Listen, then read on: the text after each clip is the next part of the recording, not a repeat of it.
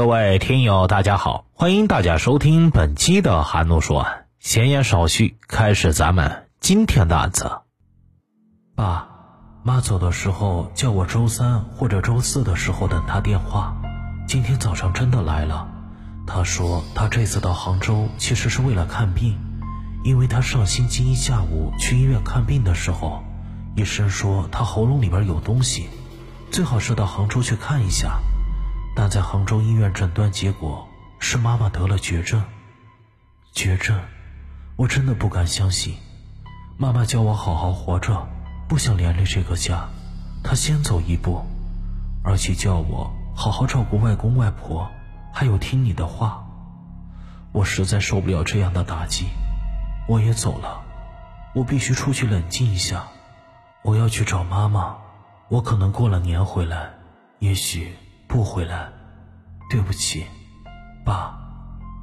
这是两千年一月二十六日中午十一点左右，浙江金华十七岁男孩徐丽在家里留给父亲纸条上写的内容。徐丽的父亲是一名铁路工人，在外地火车站工作，平常很少回来。就在一月二十六日当天，在外地工作的徐丽父亲回到家里。回到家之后，他发现家里面妻子、儿子都不在，家里显得格外的冷清。很快就在桌子上发现了儿子给他写的这张纸条。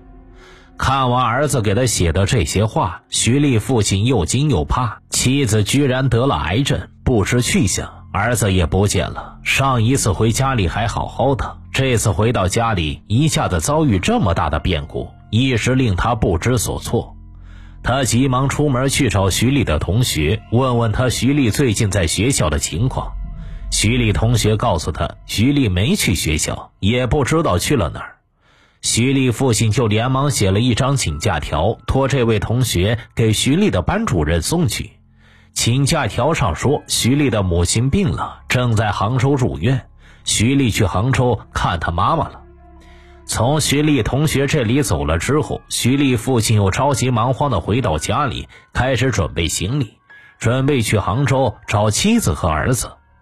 回到家里，打开大衣柜之后，他发现平时放在大衣柜里的钱不见了，放在大衣柜里的两个木箱也好像被人动过。他打开上面的那个木箱看了看，也没有发现什么，就没在意。在走之前，他又去向周边的邻居询问了一番，但邻居们都表示并不知道二人去了哪里。徐丽的父亲只能再次回到家里。徐丽的父亲认为，如果贸然去杭州寻找，他也不知道妻子在哪个医院，目标肯定很盲目。他突然想到，妻子和儿子去杭州，家里会不会留下什么线索，比如买车票的票据、病历信息等。想到这里，他开始在家里翻箱倒柜的寻找。当他打开下午找钱时的那个大衣柜，他首先将里边落着的两个木箱上面的那一个打开，发现并没有什么东西。他随即又将下面的那一只木箱打开。就当他打开木箱的那一刻，完全被眼前的一幕给惊住了，他差点晕了过去。木箱里边居然躺着已经被杀害的妻子的尸体。他强忍悲痛，迅速向公安机关报了案。金华市公安局江北分局刑侦大队接到报案之后，立刻赶到了现场。到达现场之后，警方迅速对现场进行了勘查。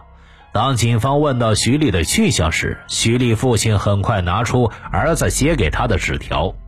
纸条上的内容引起了警方的重视，警方很快展开对徐丽去向的调查。经调查得知，一月十七日下午，徐丽到他母亲单位去请假，说他母亲要去杭州看病。一月十九日，他又给他母亲的单位打电话，说他母亲给他打电话了，说下周才能回来。但是，警方从徐丽外婆处了解到的内容却跟这不一样。据他外婆说，徐丽告诉他的是，他要跟母亲去杭州玩。徐丽前后不一的话引起了警方的怀疑，他为什么要这么说？难道说他有什么目的？而且通过尸检发现，徐丽母亲的死亡时间大概在一周之前，也就是一月十七日左右。凶手到底是谁？难道凶手就是徐丽吗？这怎么可能？死者是他的亲生母亲呢？他怎么会对自己的亲生母亲痛下杀手？再说了，他还是一个不满十八岁的高二学生，因此，包括警方在内，所有人都不相信徐丽会是凶手。但是，徐丽为什么会给父亲写这样一封信呢？他写这封信的目的又是什么？还有就是，不管他所说的是和母亲去杭州治病，还是游玩，最起码可以说明他是和母亲在一起的。但母亲为何在家里被杀，徐丽也失踪了呢？难道是有人杀了徐丽的母亲，绑走了徐丽，或者二人皆被杀害？然后歹徒用徐丽的口吻给他的父亲写了一封信。不管怎么样，对于这些案件最重要的就是找到徐丽，不管他是死是活，只有找到他，整个案件才有可能找到突破口。最终，警方通过一番艰难的寻找。终于在义乌市找到了徐丽。经过询问，一个所有人都不愿意听到的事实从他嘴里说了出来：他的母亲就是他杀的。徐丽的家庭虽然是一个普通的工人家庭，父亲是铁路工人，母亲是金华食品公司的职工。家庭虽然谈不上富裕，但也比上不足，比下有余了。再加上他们的儿子徐立从小学习就好，考高中的时候还考上了金华一所省级重点高中的重点班，将来考个好大学绝对没有一点问题。好的学习成绩自然让他父母充满了干劲，因为家里就这么一个孩子，可以说夫妻俩是全力的供应他，对他是疼爱有加。生在这样一个家庭里，徐丽应该感到满足。但最终，他为什么又做出杀害母亲这样的事来呢？经过警方的调查，徐丽杀害母亲的原因也逐渐清晰。这一切还要从他的母亲说起。徐丽的母亲性格内向，虽然是大专毕业，但在单位里上班时却自我感觉比不过别人。他将自己不如人的原因全部归结到自己的学历和出身上，因为是自己学历低、出身低，让自己这么碌碌无为、平庸不堪。有了这个念头之后，他认为自己已经没有多大改变的希望，因此就把自己的全部希望寄托到了自己的儿子身上。徐丽的父亲一直在外工作，很少回家，因此平常家里边只剩下他们母子俩。徐丽的生活和教育从小都是他母亲管着，在生活上他对儿子百依百顺，但在学习上又非常的苛刻。他希望儿子在学习这条道路上一直走下去，考上硕士、博士，只有这样才能够出人头地，才能够不像她跟丈夫那样普普通通过一辈子。从徐丽上小学起，他就死死盯住徐丽的分数。他给儿子规定，每门功课不得低于九十七分，如果低了，等待徐丽的就是一顿严厉的打骂。据徐丽被抓后说，只要考得不好，皮带、棍棒、打嘴巴，他都受过。对于这些体罚，徐丽只能默默地忍受着。有时实在忍不了了，他就会偷偷地告诉同学。有一次，他跟同学说，他的母亲总是为了他的学习操心，只要他的名字在班上后退一些，换来的绝对是一顿毒打。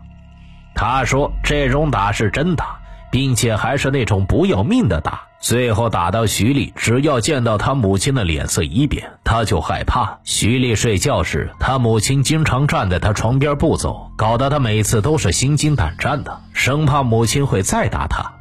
除此之外，只要徐丽的成绩下降了，或者是作业写的不好，他的母亲就会拉着他到学校去找老师，并且在老师面前严厉的批评他，完全不顾他的自尊心。当时徐丽母亲在公司的工作很清闲，空余时间很多，再加上丈夫不在家，家里就剩下她跟儿子两个人。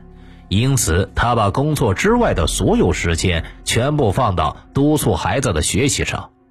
他给徐丽规定，每天必须学到晚上十点之后才能睡觉。如果临近考试，那这个时间还要再往后推。为了让儿子专心学习，他将徐丽的所有爱好几乎全部堵死，什么看小说、踢足球，全部让他给儿子买的课外参考书、课外试卷等代替，搞得徐丽像是一个写作业的机器人一样。其实，在学校里，除了学习之外，徐丽在其他方面也非常优秀。他足球踢得好，学校一千五百米项目是他的主力。身为一个男生，在教师节，他也会细心的给老师做花篮。除此之外，他还是他们社团的负责人，经常带领他们团的小组成员给孤寡老人送温暖。但是这只是在学校的一面。每当一回到家，当他面对母亲的那一刻，他瞬间会变成另外一个人，死气沉沉的。徐丽说过，长期在母亲的教育下，她成为了两面性格的人。时间一长，终于在两千年一月二十七日这一天，徐丽压抑已久的情绪终于爆发了。这天中午，徐丽吃过午饭，正要去学校，她看见母亲坐在客厅沙发上，一边给她织着毛衣，一边看着电视，而电视里播的也正是徐丽喜欢看的节目。因此，徐丽就想看一会儿电视，再去上学校。说到家里的电视，在徐丽看来，那就是家中的一个摆设而已。母亲为了督促她的学习，几乎从来不让她看电视。一个星期七天，也就是星期日中午能让她看一会儿，对于徐丽来说，这已经算是恩赐了。这一次在电视里边看到自己喜欢的节目，他上学的脚步不自觉地停了下来。母亲见他两眼盯着电视，脸一下子就沉了下来，严肃地对他说：“马上就要大考，让他这次必须考进全班前十名。”对于前十名这个标签，是母亲对他的最低要求。如果每次考试低于这个排名，那么徐丽回到家绝对又是一顿毒打。就在前一阶段的高二上学期期末考试中，徐丽在班上考了十八名。当成绩拿回家，面对母亲的时候，母亲是又哭又闹，进而对她又是一顿毒打。因此，当母亲只要跟她提名次的时候，徐丽的心里就会一阵发堵，非常的厌烦。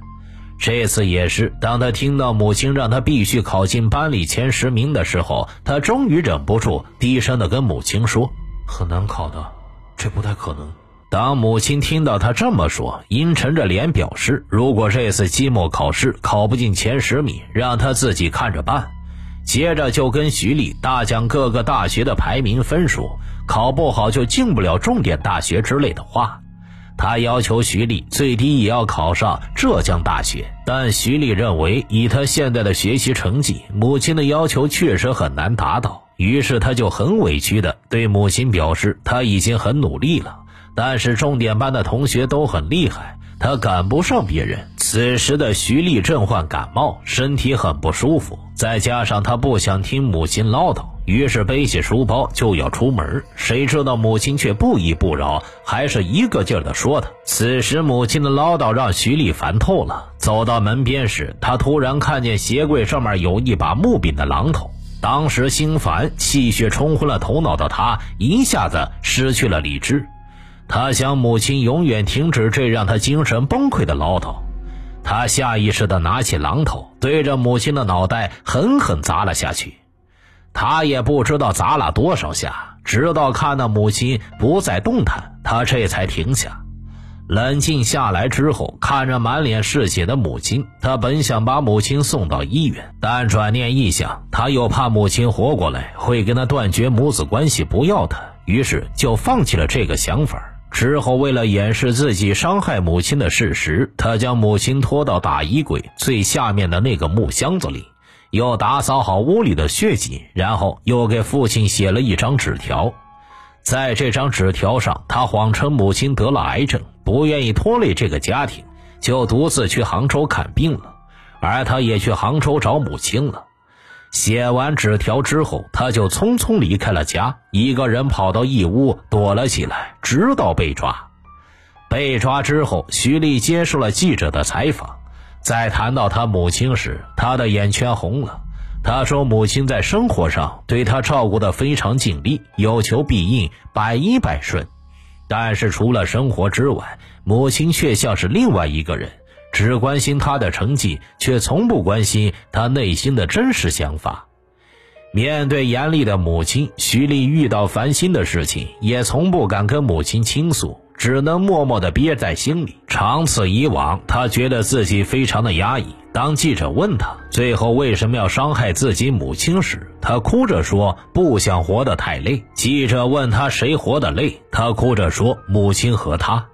两千年四月二十九日，金华市中级人民法院以故意杀人罪。判处徐丽有期徒刑十五年，徐丽表示不上诉，但徐丽的父亲作为法定代理人，却依法为自己儿子提起了上诉。两千年十一月六日，法院二审作出终审判决，徐丽被改判为有期徒刑十二年，理由则是他犯罪有一定的特殊性，且在犯罪后有悔过表现，对其可以从轻处罚。徐丽被判刑后，他所在的金华四中的老师和同学无不对这个平时品学兼优的同学感到惋惜。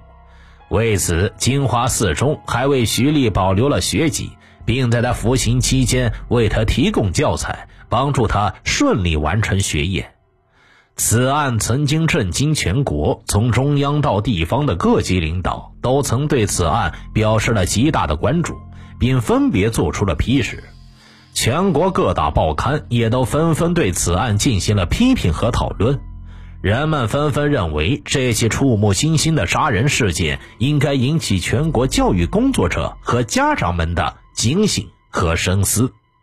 听大案要案，观百态人生，我是说书人韩诺，关注我，了解更多大案。好了，这个案子就为大家播讲完毕了，咱们下期再见。